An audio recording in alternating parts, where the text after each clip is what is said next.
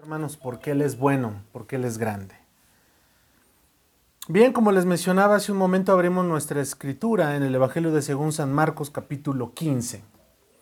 Evangelio de según San Marcos capítulo, capítulo 15. Dice el versículo 15 al iniciar, dice, muy de mañana. Recordemos que eh, una noche antes, en la noche, en la madrugada, eh, estaba nuestro Señor Jesucristo, ¿verdad? Siendo eh, enjuiciado, ¿verdad? Eh, por, por, el Sanedrín, por los hombres, ¿verdad? De ese momento. Y aquí nos dice muy de mañana, muy de mañana, habiendo tenido consejo los principales sacerdotes con los ancianos, con los escribas y con todo el concilio, llevaron a Jesús atado y le entregaron a Pilato. Es decir, vemos aquí que desde un principio Jesús fue prisionero de los escribas, de los sacerdotes, eh, como nos dice aquí, y con eh, todo el concilio. Aquí el concilio, hermanos, se nos está refiriendo, ¿verdad?, al Sanedrín. Llevaban a Jesús atado lo llevaban atado.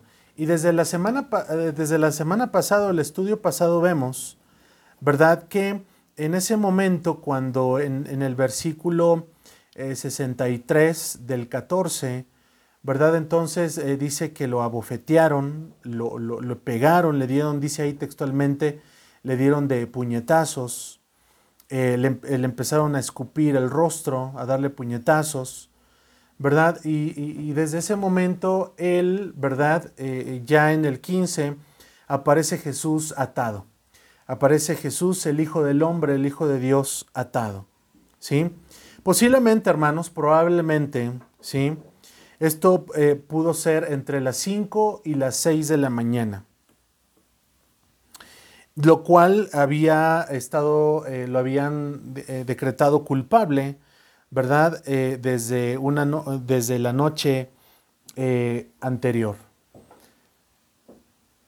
Pilato le preguntó, ¿eres tú el rey de los judíos? ¿Verdad?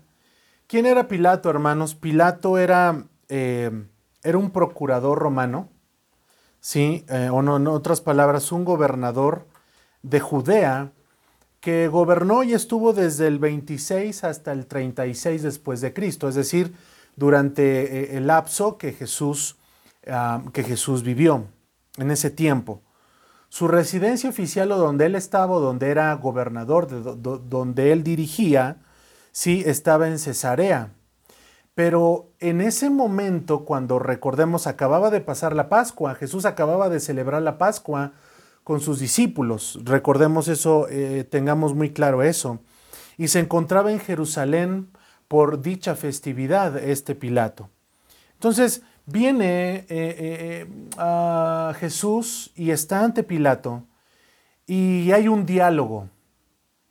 Hay un diálogo Jesús y Pilato, el gobernador, ¿verdad? De, ese momento. Cuando dice ahí que Pilato le preguntó a Juan, el, el evangelista Juan, en el 1830, ¿verdad? Relata que los líderes judíos pidieron a Pilato que éste estuviera simplemente de acuerdo con la sentencia de muerte que ellos habían procurado contra Jesús. ¿Sí? Pilato se negó. Pilato se negó, hermanos, como conocemos la historia. Y entonces los líderes judíos presentaron sus falsas acusaciones contra Jesús. Lucas 23.2, eh, vamos a ver qué dice. Lucas 22, perdón, 23.2. Vamos todos ahí, hermanos. Lucas 23. Mire cómo dice, Lucas 23, 2 dice, y comenzaron a acusarle diciendo, a este hemos hallado que pervierte a la nación y que prohíbe dar tributo a César, diciendo que él mismo es el Cristo, un rey. ¿Verdad? Estas, estas acusaciones ¿verdad? Que estamos, que estamos eh, eh, eh, viendo aquí y que se nos describe Lucas, ¿verdad? eran falsas esas acusaciones. En ningún momento, hermanos, ¿verdad? él prohibió dar tributo, dar tributo al César. ¿Esto qué quiere decir, hermanos? En algún momento, si nosotros recordamos, Jesús dijo, dad al César lo que es del César y dad a Dios lo que es de Dios. Jesucristo nunca dijo eso, sino que en este momento esa acusación era falsa. Pero miren, hermanos, eh, con qué sagacidad estos hombres dijeron esto, porque obviamente si lo decían ante, ante Pilatos, ante Pilato, sí, pues obviamente, pues obviamente iba a tener peso esa acusación. Realmente iban a decir, bueno, oye Pilato, este hombre está en contra de tus leyes, no paga tributos, ¿verdad? Entonces, esta acusación fue una de las acusaciones que llamó, ¿verdad?, eh, la atención de Pilatos. Eh, eh, entonces, cuando hubo pasado esto, ¿verdad? Dice, Pilato le preguntó entonces, ¿eres tú el rey de los judíos? Respondiendo él, Jesús le dijo, tú, tú lo dices. Esta pregunta que le hace Pilatos es la, es la única acusación, fíjese, es la única acusación que Pilato la tomó seriamente en cuenta, que Jesús se declarara a sí mismo rey, lo que lo haría culpable de rebelión contra Roma.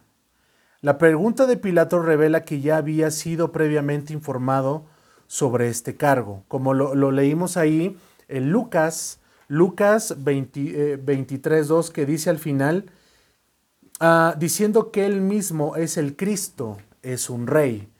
Entonces, no solamente, hermanos, la acusación esta, ¿verdad? Que acabamos, que acabo de decir, sino que esta, esta acusación verdadera eh, se consideraba rebelión ante Roma, ante Roma. Y la respuesta de Jesús, la respuesta de Jesús cuando él dice, tú lo dices, ¿verdad? Él reconoció que él, él era el rey justo de Israel, pero implicó también que el, el concepto que tenía Pilato de lo que esto significaba era diferente al del Señor. Y esto, mire, es tan maravilloso, hermanos, que les invito a que vayamos al Evangelio de según San Juan, 18:34. Es el mismo es el mismo diálogo, pero aquí Juan, ¿verdad? Describe más, más palabras, ¿sí? Que, que, tienen en este diálogo 18, 34 al 37. Mire cómo dice. Jesús le respondió, ¿dices tú esto por ti mismo o te han dicho otros de mí? es cuando tienen este diálogo. Marcos, como recordemos, como recordamos, Marcos escribe su evangelio un poco apresurado, ¿verdad? Sin tantos detalles. Yo creo, hermanos, que, que, si pondríamos, mm, mire lo que voy a decir, eh, eh, si pondríamos en todos los libros de la Biblia, ¿verdad? Eh, ¿Qué libro de la Biblia es parecido a, un hombre? a un hombre como tal, a un hombre como tal, pues es, es Marcos, porque Marcos habla lo que es, eh, sin, tanto, sin tanto alboroto, sin tanto, ¿verdad? Y, no sé si me estoy explicando, y Marcos rápidamente habla y dice, ¿verdad? Pero aquí Juan narra el mismo, narra el mismo episodio, y aquí Jesús le está diciendo, ¿dices tú esto por ti mismo? ¿O te lo han dicho otros de mí? Pilato le respondió, ¿Soy yo acaso judío? Tu nación y los principales sacerdotes te han entregado a mí. ¿Qué has hecho? Sí, hermanos, los que se encargaron de crucificar, de culpar a Jesús, no fue Roma. Roma fue nada más el, el, eh, eh, eh, la, la, mano de obra, por así decirlo. ¿sí? Pero aquí dice claramente tu nación y los principales sacerdotes te han entregado a mí. Respondiendo Jesús, mi reino no es de este mundo. Si mi reino fuera de este mundo, mis servidores pelearían para que yo no fuera entregado a los judíos, pero mi reino no es de aquí. Entonces vemos que los evangelios tienen, tienen una, una concordancia y una similitud, ¿verdad? El uno con el otro. Y aquí efectivamente eh, eh, eh, está diciendo, porque a Jesús lo culparon de ser rey, Pero cuando vemos este pasaje de Juan, ¿verdad? Y eso era considerado eh, pues eh, una rebelión contra Roma. Eh, cuando vemos la perspectiva de, Juan, ¿verdad? Le está diciendo, mira, sí soy, pero mi reino no es de este mundo. Amén. Y mire cómo dice el 3. mire cómo, cómo dice el 3. Y los principales sacerdotes le acusaban mucho. Otra vez le preguntó Pilato diciendo, Nada respondes, mira de cuántas cosas te acusan. Mas Jesús ni aún con eso respondió, de modo que Pilato se maravillaba. Es decir, los principales lo, acusaban, ¿verdad? Eh, eh, con, mucha, con mucha insistencia eh, ante, ante Roma. Ahora,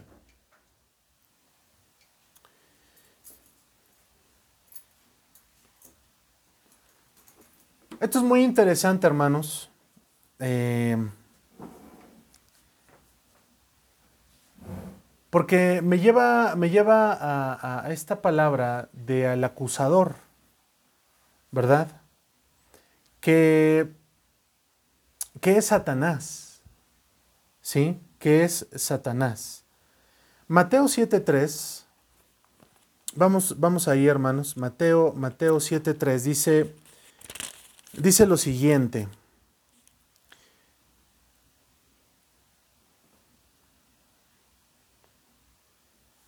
Dice ahí el juzgar a los demás, ¿verdad? Cuando juzgamos, eh, cuando juzgamos y condenamos a los demás. ¿Sí? Esto también eh, tiene, tiene, su referencia cuando estos hombres acusan a Dios, perdón, acusan a Jesús. Esto tiene referencia en Zacarías 3, 1 y 2. Dice lo siguiente, entonces me mostró al sumo sacerdote Josué que estaba delante del ángel del Señor y Satanás estaba a su derecha para acusarlo. Y el ángel del Señor dijo a Satanás, el Señor te reprenda, Satanás, reprende el Señor que ha escogido a Jerusalén. ¿No es este un tizón arrebatado del fuego? Como vemos aquí, en este, en este libro de Zacarías 3, 1 y 2, vemos que el acusador, quien es Satanás, acusa, ¿verdad? Acusa a a, los hijos de Dios. Y mira, esto también a dónde lo dice, en Apocalipsis 12:10.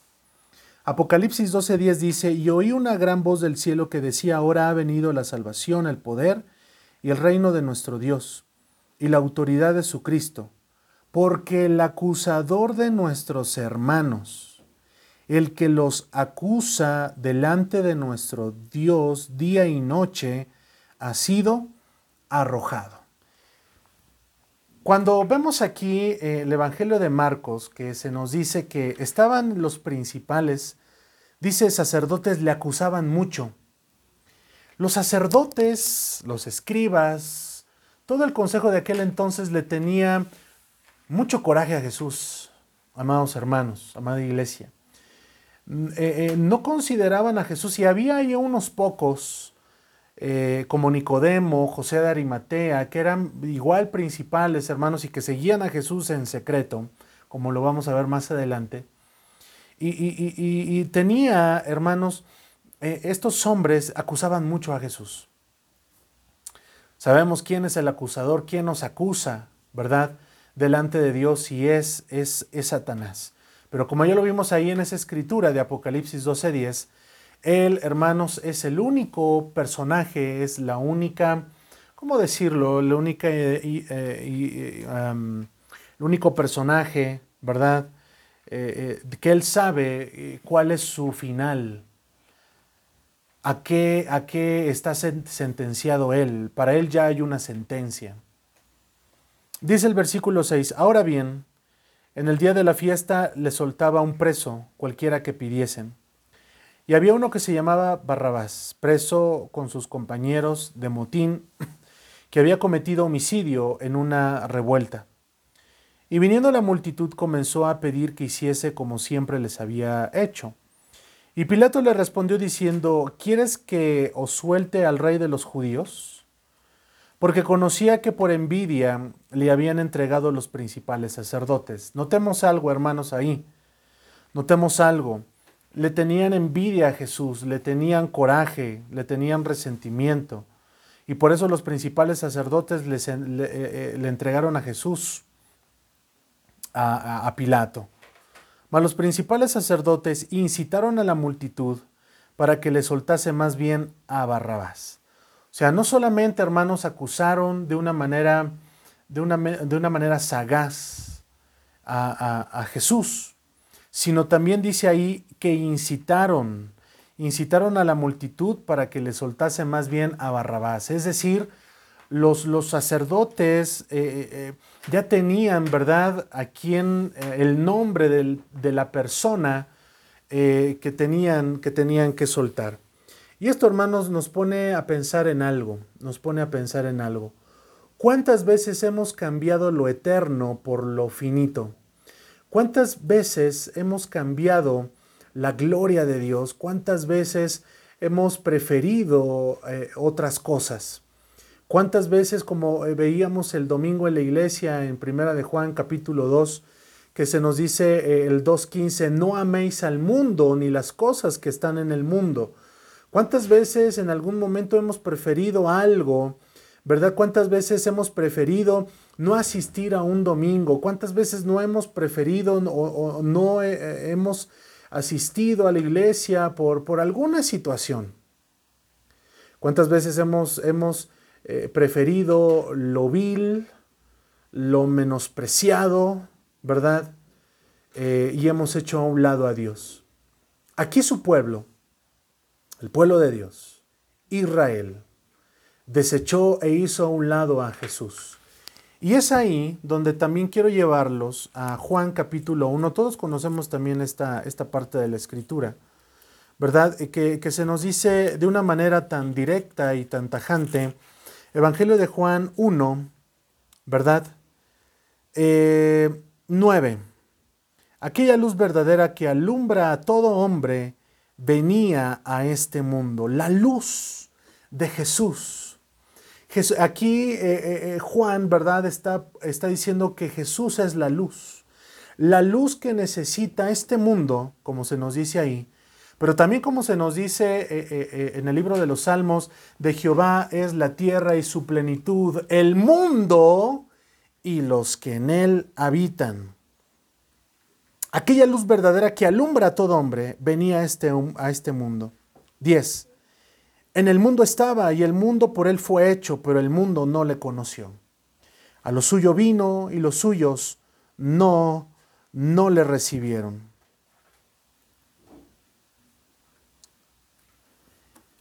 Qué lamentable, hermanos, es que Jesús, su propio pueblo, ¿verdad? No le haya eh, conocido tal como Él era. Y aquí, hermanos, está, está pasando eso. El pueblo de Dios hizo a un lado al Hijo de Dios y prefirió a un homicida, prefirió a un hombre, ¿verdad? De pues, ¿qué podríamos decir, hermanos? Pues, de una vida, ¿verdad? Eh, llena de homicidios, llena, llena de tantas cosas, y la gente prefirió a ese hombre. Respondiendo Pilato les dijo otra vez, ¿qué pues queréis que haga al que llamáis rey de los judíos? Como vemos aquí, hermanos, Pilato está, les está diciendo, a ver, ok, eh, eh, es una tradición, ok, ustedes me pidan a Barrabás, ok, les voy a dar a Barrabás, va a salir a, libertad.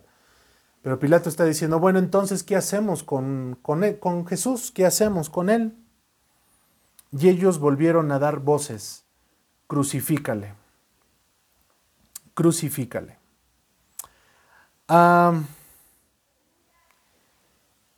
la crucifixión, la crucifixión ¿sí? Ah, es un método, y era un método romano común y esto sí debemos de considerarlo, hermanos, era un método común entre el pueblo romano de ejecución para dos tipos de personas. Era un método común de ejecución para dos tipos de personas. Número uno, para esclavos y número dos, para extranjeros. Fue descrita por el escritor romano Cicerón como el más cruel y odioso de todos los castigos eh, posibles. ¿Sí?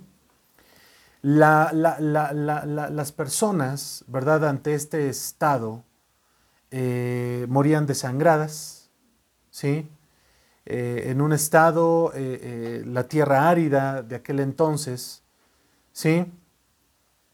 Y en algún momento, dice ahí, el, el versículo 14, mire cómo dice, Pilato les decía, pues qué mal ha hecho. Pero ellos gritaban aún más, crucifícale. Es decir, lo que los sacerdotes, ¿verdad? Como lo leímos, que incitaban más y más a la multitud que le crucificase, los mismos sacerdotes, escribas y todo el Sanedrín sabía, hermanos, la implicación de que Jesús fuera crucificado. Era un método sanguinario. Y los mismos sacerdotes con los que Jesús, en los fariseos, los escribas, con esas mismas personas que Jesús tuvo una siempre, ¿verdad? Eh, eh, eh, discusiones, ¿verdad? Y encuentros de palabras. Quisieron para él este castigo. No fue de Pilatos, no fue mucho menos de Herodes fue incitado, como dice ahí, amén. Eh, lo voy a volver a leer el versículo 11, mas los principales sacerdotes incitaron a la multitud para que le soltase más bien a Barrabás. Cuando pregunta Pilatos, entonces, ¿qué hago con Jesús? Los sacerdotes, ¿verdad? Incitaban al pueblo. Dice al final del 14, pero ellos gritaban aún más, crucifícale. Me llama la atención, hermanos, y quiero que consideremos lo siguiente. Me llama la atención eh, la respuesta de Pilatos. Y quiero, quiero, quiero comentar lo siguiente. Después de este episodio ya no se vuelve a mencionar a Pilatos. Ese nos dice que pues, eh, eh, fue, un fue gobernador, hermanos, del 26 al 36, y es decir, cuando Jesús muere y asciende a los cielos, Todavía Pilatos, todavía Pilatos como tal seguía gobernando. Yo les quiero participar lo siguiente. A la luz de los evangelios, siempre que Jesús tenía un, diálogo con alguien, ya sea mujer en Juan capítulo 4, ya sea un diálogo como lo tuvo en Juan capítulo 3 con Nicodemo, sí que él pertenecía, al Sanedrín. Y, y, a todos aquellos hombres que Jesús sanó y mujeres, pero no solamente eso, hermanos, sino también a personas que Jesús resucitó de entre los muertos. Mi pregunta es la siguiente y quiero que reflexionemos en esto. ¿Qué, qué impresión Jesús dejó en este hombre?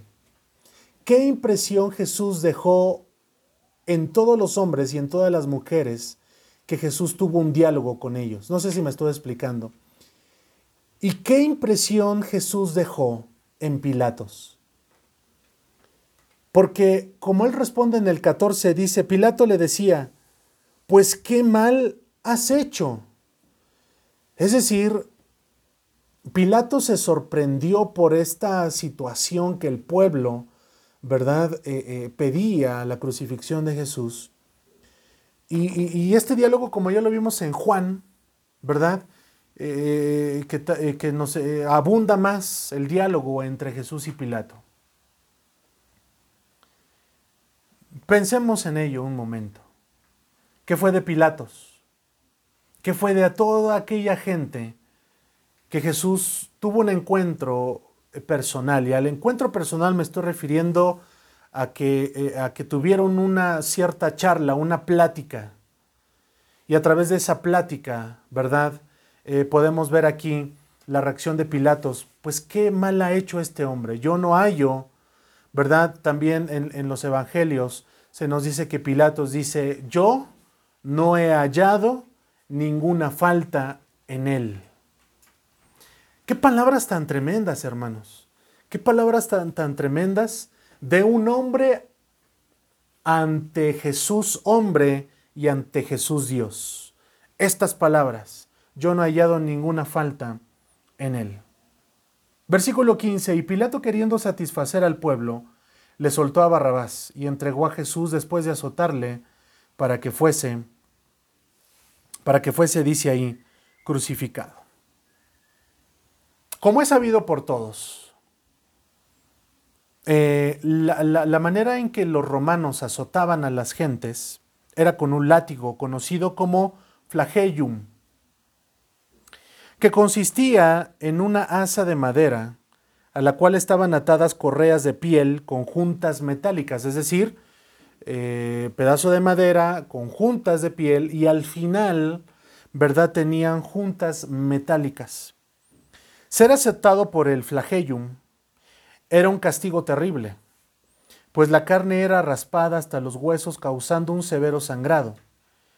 Era una, literal, hermanos, era un literal tormento en la que los prisioneros, en su mayoría, según el historiador eh, que les acabo, eh, según el historiador Flavio Josefo, y también eh, Cicerón, ¿sí? Eh, también se nos dice que eh, eh, la mayoría de los que eran sometidos a este tormento, ¿sí? Morían. Y se nos dice que fue azotado para que después era, era crucificado. Versículo 16. Entonces los soldados le llevaron dentro del atrio, esto es al pretorio, y convocaron a toda la compañía. ¿Qué es el pretorio, hermanos? El pretorio es la residencia oficial del gobernador en Jerusalén, o más bien era la residencia oficial del gobernador en Jerusalén, probablemente, sí, localizada eh, en el complejo, dice, dice algún escritor de la fortaleza antoniana. Y Jesús sale para allá ¿sí? rodeado de toda la compañía. Cuando se nos dice que era una compañía, era, unidad, era una unidad militar romana, formada por 600 hombres. Esto sí quiero que lo consideren, lo, lo anoten por ahí, hermanos, porque se nos dice que Jesús no salió con dos personas, hermanos. Eh, y, al ser, hermanos, eh, rodeado de esta compañía de 600 hombres, ¿sí? Eh, Jesús iba rodeado de, estos, de esta compañía, 600 hombres. Como si Jesús, hermano, fuera el gran, eh, gran hombre buscado, ¿verdad? Por, en aquel tiempo. Como si Jesús, hermano, se ameritara esta situación. Y le vistieron de púrpura. Dice ahí, le vistieron de púrpura y poniéndole una corona tejida de espinas. El púrpura, mire qué, qué situación, era el color tradicional de la realeza. La corona de espinas fue como si se tratara de una corona real, porque como vimos él, ¿verdad? La pregunta que le hizo Pilatos, Jesús le responde, sí, yo soy. Comenzaron luego a, a saludarle, en otras palabras, a hacerle burla a burlarse de él. Salve, rey de los judíos. Quiero que notemos algo y quiero preguntarles, ¿cuántas veces se han burlado de nosotros por seguir a Jesús? Yo creo que muchas veces. ¿Cuántas veces eh, nos han menospreciado por, por, ir a la iglesia? ¿Cuántas veces nos han menospreciado por, por tantas cosas? ¿Verdad? El menosprecio que sufrió Jesús, amados hermanos, amada iglesia, podemos ver ¿verdad? Que, que sin lugar a dudas, estando en esa situación, eh, eh, el Maestro Jesús, ¿verdad? Y hacerles a esta, esta burla, pues yo creo, hermanos, que no se puede comparar a las burlas que a veces, ¿verdad? Eh, se, nos, se, nos, pueden hacer o se nos pudieron hacer en algún momento. Versículo 19. Y le golpeaban en la cabeza con una caña. Y le escupían. Y puestos de rodillas le hacían reverencias. Cuando se nos... Eh, eh, mire cómo le, le, pegaban en la cabeza. ¿Sí? Le pegaban en la cabeza con una caña. Sabemos que la caña, hermanos, literal, pues es, es un... Eh, que no, no, no fácil se rompe, ¿verdad? Eh, y todo esto eh, le pegaban a Jesús en la cabeza. Después de haberle escarnecido, notemos eso, después de haberle escarnecido, ¿sí? le desnudaron la púrpura, es decir, le quitaron lo que le habían puesto, ya sea un manto, ¿verdad?, de ese color, y le pusieron sus propios vestidos y le sacaron para crucificarle. Los prisioneros estaban, estaban obligados a cargar la pesada viga, ¿verdad?, transversal de su propia cruz hasta el lugar de la ejecución. Estando exhausto luego de una noche sin dormir y muy herido y debilitado por el azotamiento, Jesús no podía continuar delante. Los guardas romanos obligaron a Simón, aparentemente ahí por casualidad, a cargar la cruz de Jesús el resto del camino. Simón, de la ciudad de Sirene, en el norte eh, de hoy África, se dirigía a Jerusalén. Su identidad como padre de Alejandro y de Rufo se nos dice ahí en Romanos 16, 13. Es evidencia de la conexión de Marcos con la iglesia de Roma. Eh, y vemos aquí, eh, eh, amados hermanos, esta, esta conexión también importante y las diferentes conexiones que podemos ver a través de la Biblia, ¿sí? y a través del escritor de este Evangelio. Le sacaron para crucificarle. Versículo 21. Y obligaron a uno que pasaba, Simón de Sirene, padre de Alejandro y Rufo, que venía del campo, a que le llevase, a que le llevase la cruz. Esa referencia, amados, ya lo mencioné en Romanos, que está en Romanos 16, 13. Y le llevaron a un lugar llamado Gólgota, que traducido es lugar de la carabela. Y le dieron a beber vino mezclado con mirra, mas él no lo, no lo tomó. Esta, esta, también, hermanos, era algo clásico de, de, de, de este tormento. ¿Por qué? porque el vino mezclado con mirra era para calmar, era para calmar temporalmente el dolor. ¿sí? Eh, los romanos permitían que se administrara esta mezcla a las víctimas de crucifixión, probablemente por algo de compasión, pero también para evitar que eh, forcejearan mientras eran, eran crucificados. De tal manera, dice ahí, al finalizar, dice ahí que él no lo tomó. Cuando lo hubieron crucificado, repartieron entre sí sus vestidos echando suerte sobre ellos, para ver qué llevaría cada uno.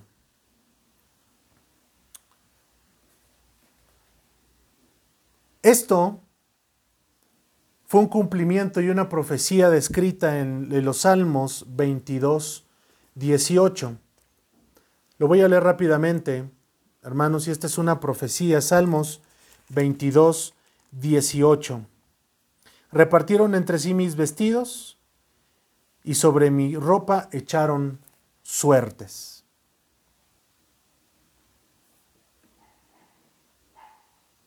Era la hora tercera cuando le crucificaron.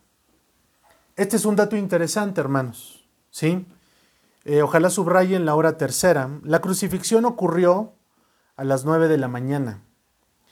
Basado en el método judío de medición del tiempo, Juan dice que era la hora sexta, cuando Pilato sentenció a Jesús a ser crucificado. ¿A esto a dónde nos dice? En Juan 19, 14. Al parecer Juan utilizó el método romano de medición del tiempo, el cual cuenta las horas a partir de la medianoche. De esta forma, la hora sexta, que se nos describe aquí, hermanos, en el 25, la hora sexta de Juan sería alrededor de las seis, las seis de la mañana. Y el título escrito de su causa era El Rey de los Judíos. Es bien interesante, hermanos, que se nos dice aquí que el título escrito de su causa. Podemos decir varias cosas, hermanos, de este título que le, le pusieron ahí el rey de los judíos. De acuerdo a la respuesta de Jesús ante Pilato, ¿sí? Jesucristo dijo, yo soy. Y quizás estos, estos hombres lo pusieron de una manera de, para burlarse o de burla, ¿verdad? Pero sin lugar a dudas es la verdad. Crucificaron también con él a dos ladrones, uno a su derecha y otro a su izquierda.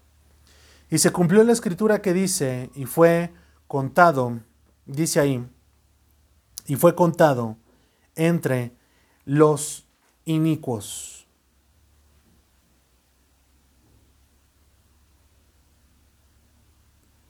Puesto que Pilato había declarado repetidamente la inocencia de Jesús sobre cualquier crimen, Lucas 23, 4,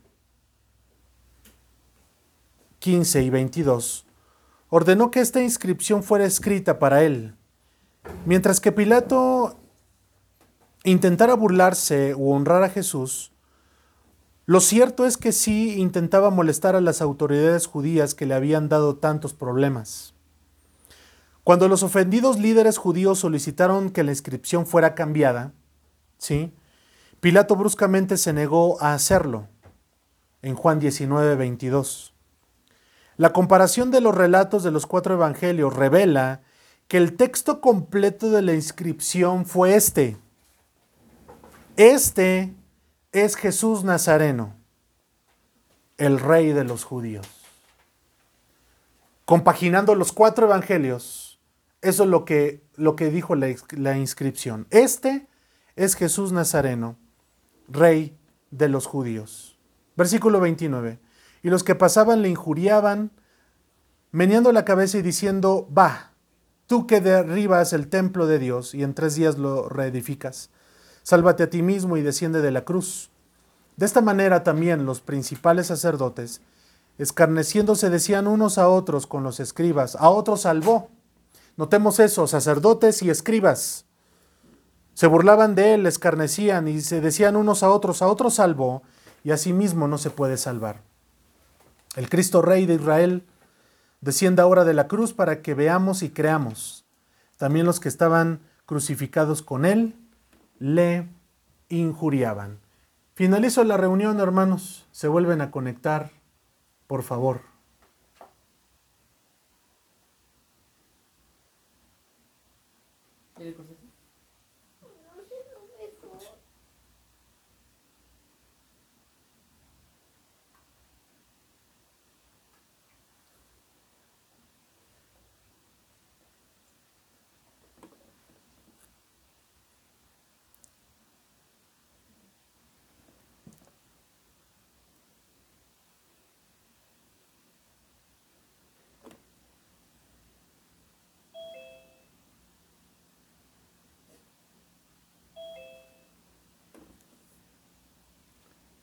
Amén. Los eh, sacerdotes, los escribas, ¿sí? Decían, el Cristo Rey dice, descienda de la cruz, descienda ahora de la cruz. Era lo que pedían, desciendan ahora de la cruz, para que veamos y creamos. Y le injuriaban eh, eh, los ladrones que estaba uno a su derecha y el otro a su izquierda. Cuando vino la hora sexta, hubo tinieblas sobre toda la tierra hasta la hora, hasta la hora eh, eh, novena. La hora sexta, hermanos, la hora sexta es el, eh, el mediodía, según la medición judía del tiempo. Cuando dice ahí que hubo tinieblas, en el versículo 33, es un signo del juicio divino. Es un signo, hermanos, de la extensión geográfica de las tinieblas. Es desconocida, aunque los escritos de los padres de la iglesia dicen que se extendió más allá de Palestina. ¿Sí? Y cuando se nos dice la hora novena, es decir, las tres de la tarde. Esta situación, hermanos, que se nos describe, que también es importante mencionar que hubo tinieblas, dice ahí, eh, tinieblas eh, eh, sobre toda la tierra, Quiero que le vayamos a Isaías 5:30. Isaías, Isaías, el libro del profeta Isaías 5, 5:30, dice, dice, dice así. Y bramará sobre él en aquel día como bramido del mar. Entonces mirará hacia la tierra y he aquí tinieblas de tribulación y en sus cielos se oscurecerá, se oscurecerá eh, la luz. Joel 2.1, vamos ahí hermanos, también a Joel, el libro del profeta eh, Joel. Joel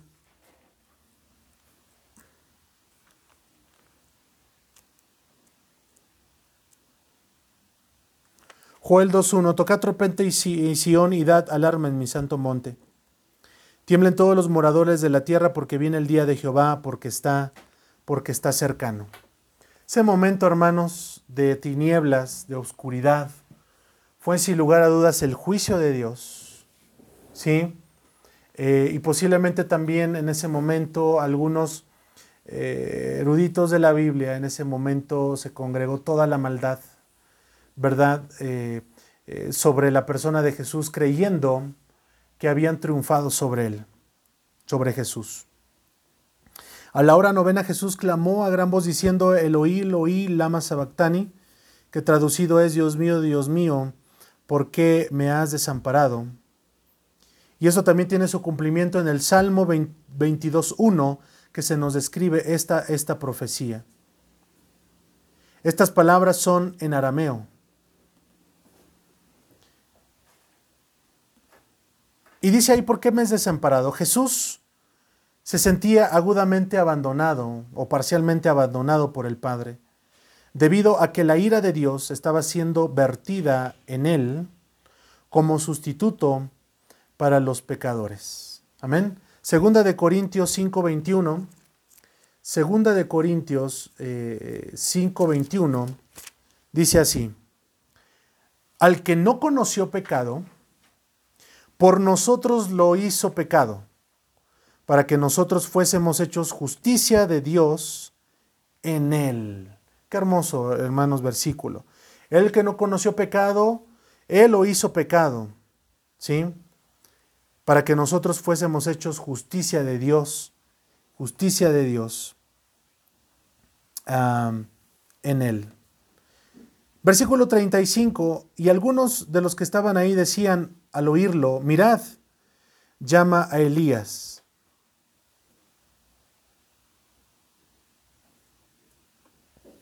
Y corrió uno y empapando una esponja de vinagre y poniéndola en, una caña le dio a beber, diciendo, dejad, veamos si viene Elías a, a bajarle. Mas Jesús, dando una gran voz, expiró.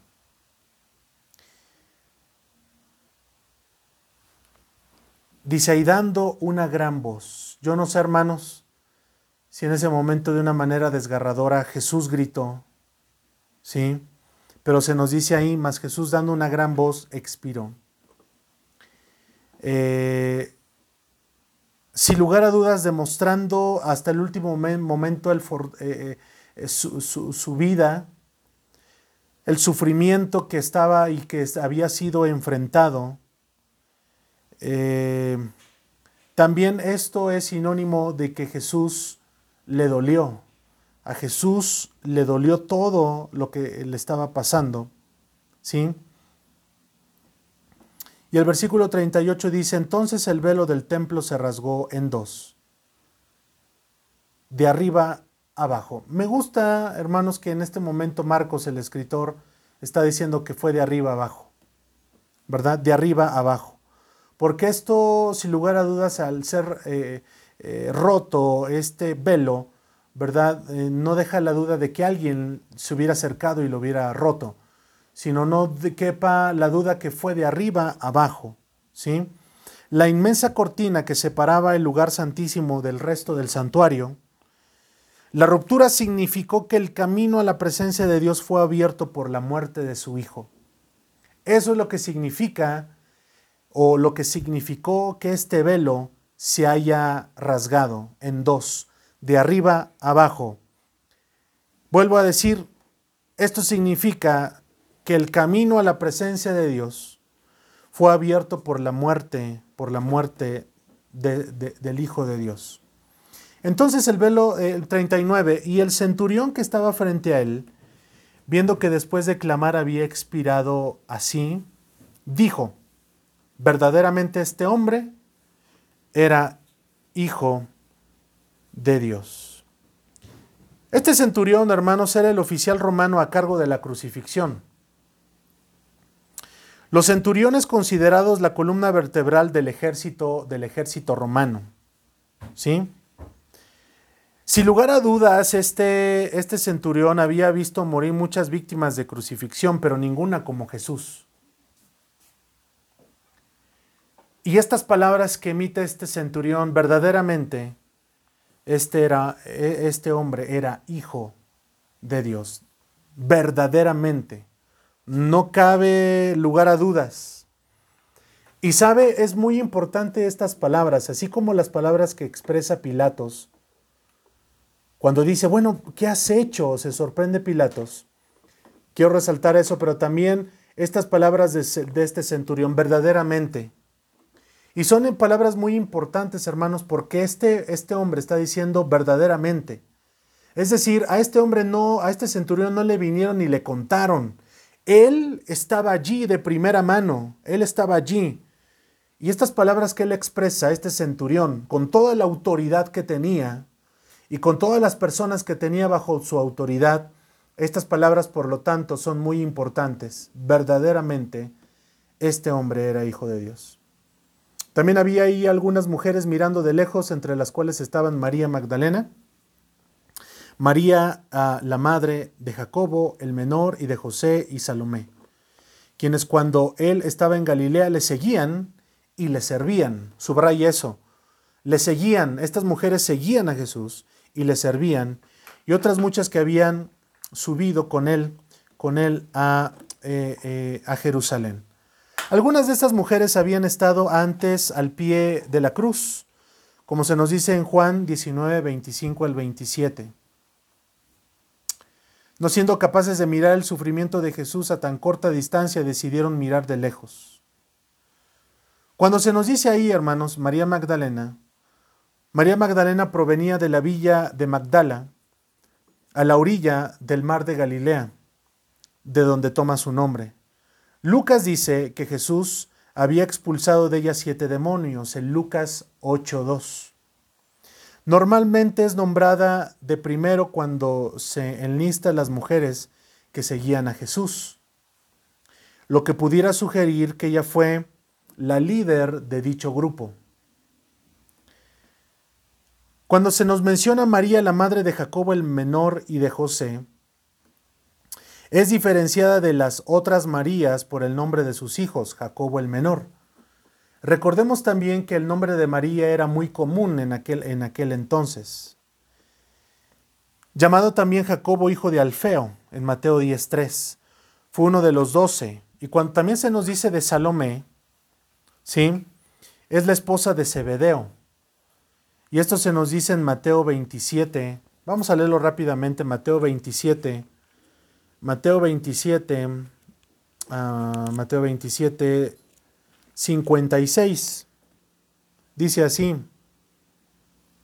entre las cuales estaban María Magdalena, María la madre de Jacobo y de José, y la madre de los hijos de Zebedeo, y la madre de Jacobo y de Juan. Es muy importante también mencionar el ministerio de las mujeres en torno a la figura de Jesús. Dice ahí, le seguían y le servían. Estas mujeres habían estado con Jesús desde los días de su ministerio en Galilea, viajando con él y sus discípulos, cuidando, cuidando de sus necesidades.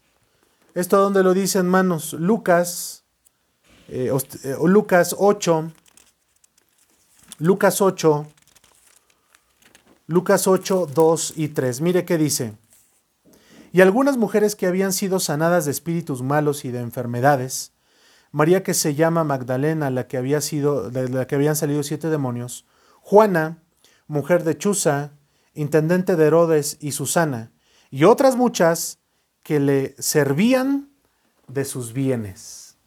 Amén. El ministerio de la mujer es importante.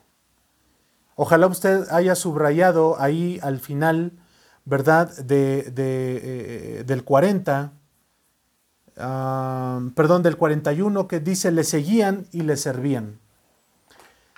Yo creo que es algo muy importante, hermanos, y que es, y creo que hoy son las dos palabras que debe de haber en todo cristiano que sigue a Jesús, o que se dice seguir a Jesús.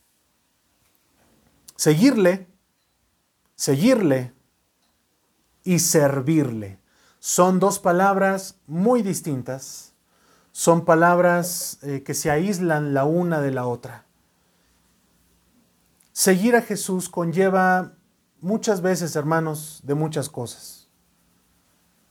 Seguir a Jesús conlleva de algún tipo de, voy a mencionarlo así, porque yo creo, hermanos, eh, yo lo creo así en alguna charla que tuvimos o en alguna discusión que tuvimos. Eh, yo les mencionaba que, que, si seguimos, si seguimos a Jesús es por amor, entonces, pues no nos cuesta nada, ¿verdad? Eh, no nos cuesta nada, porque lo hacemos por amor porque lo hacemos por algo desinteresado, ¿no es cierto? Entonces dice aquí que le seguían. Entonces yo creo que es una de las cualidades que nosotros debiéramos de imitar en este momento, seguir a Jesús. Sin lugar a dudas, Jesús siempre estuvo rodeado de situaciones buenas, de situaciones eh, acomodadas, pero también de situaciones no muy, no muy buenas. Y se nos dice en la escritura que ellas le seguían. Ellas le seguían. Y la otra palabra, servir. Le servían. Le servían, hermanos, y como, como, como lo acabamos de leer ahí en Lucas, le servían con sus bienes. Le servían con lo que tenían en las manos. ¿Verdad? Si no tenían tanta la fortaleza eh, del dinero, pues, ¿verdad? Le, servían en especie, con alguna comida, eh, eh, con alguna situación. Y es lo que quiero, hermanos, que, que consideremos en, estos, en estos momentos. Últimos seis versículos. Cuando llegó la noche porque era la preparación, es decir, la víspera del día de reposo, es decir, esto para nosotros eh, desde el viernes a las seis de la tarde, para ellos ya empieza la víspera, ¿verdad?, del día de reposo. José de Arimatea, miembro noble del concilio, notemos eso, José de Arimatea, miembro noble del concilio, que también esperaba el reino de Dios, vino y entró osadamente a Pilato y pidió el cuerpo, el cuerpo de Jesús. Amén. Pilato se sorprendió de que ya hubiese muerto y haciendo venir al centurión le preguntó si ya estaba muerto. Es decir, Pilato se quiso cerciorar de que ya estaba muerto, pero más que eso, se nos dice ahí que Pilato se sorprendió. ¿Por qué se sorprendió, hermanos? Les voy a decir por qué se sorprendió. Porque los dos ladrones que fueron puestos a su derecha y a su izquierda no recibieron el mismo trato que Jesús. Jesús ya había sido, acuérdense hermanos, eh, le, pegaban en el rostro y, después de ese tormento que él vivió, hermanos, por, el, eh, por, por ser azotado, ¿sí? sus fuerzas eh, vinieron a menos. Entonces, como dice ahí, Pilato se sorprendió de que ya, ya hubiera muerto, hubiera muerto Jesús. ¿Sí? Cuando pide el cuerpo de Jesús, eh, eh, José, ¿sí? de Arimatea, aunque bajo la ley romana los prisioneros sentenciados a muerte perdían el derecho a ser enterrados, los cuerpos eran entregados a parientes y esto lo reclamaban. Pero la madre de Jesús estaba demasiado débil emocionalmente para no hacerlo. No existe evidencia alguna de que los hermanos y hermanas de Jesús estuvieran en ese momento en Jerusalén, ni mucho menos ahí.